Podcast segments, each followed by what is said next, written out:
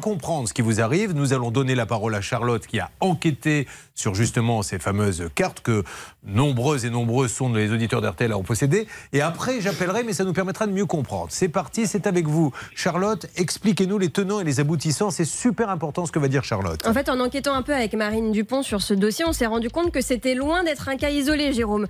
D'ailleurs, rien qu'en juin, on a noté deux affaires. Il y en avait une dans l'Oise avec sept hommes condamnés. Ils achetaient eux aussi des bouteilles d'alcool, mais c'était chez Cora cette fois.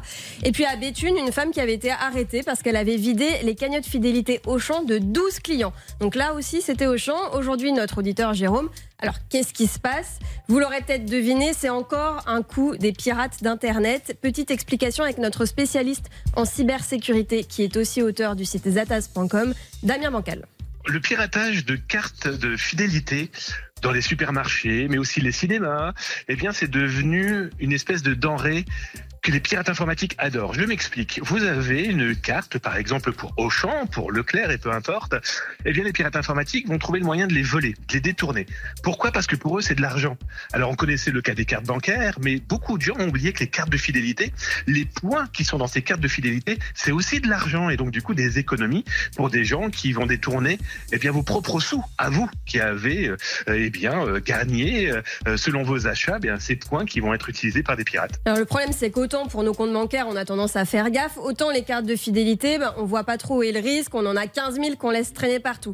D'ailleurs, prenons un cobaye, une femme responsable des achats de moins de 50 ans. Tiens, Anne-Claire Moser. Sortez-nous vos cartes de fidélité, Anne-Claire. Alors, j'ai ma carte Sephora, ma carte Cora, ma carte Monop, ma carte pour les ongles, ma carte Body Shop, ma carte SNCF. Bon, on les compte plus, hein. vous en avez au moins 6 ou 7. Et si ça se trouve, vous ne le savez même pas, mais vous cumulez peut-être des dizaines d'euros dessus.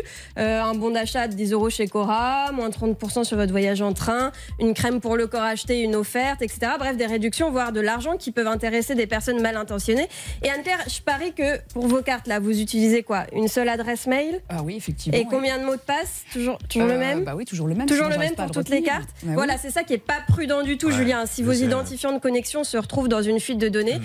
bah, le risque, c'est ce qui est arrivé à Jérôme, un piratage. Alors, un petit conseil pour finir, changez vos mots de passe, vérifiez si vos identifiants, on peut se retrouver dans une fuite de données. Et pour ça, je vous rappelle le site qui vous permet de le vérifier. Ça s'appelle haveibeenpound.com. Have c'est un nom un peu barbare. Je vous mettrai le lien sur Facebook. J'avais pu discuter lorsque M6 s'est fait pirater avec l'une des personnes qui s'était occupée de ça, qui m'avait dit c'est voilà, c'est le B à bas, c'est qu'on utilise parce qu'on n'a pas envie d'en avoir 15, un seul mot de passe et ça c'est la catastrophe.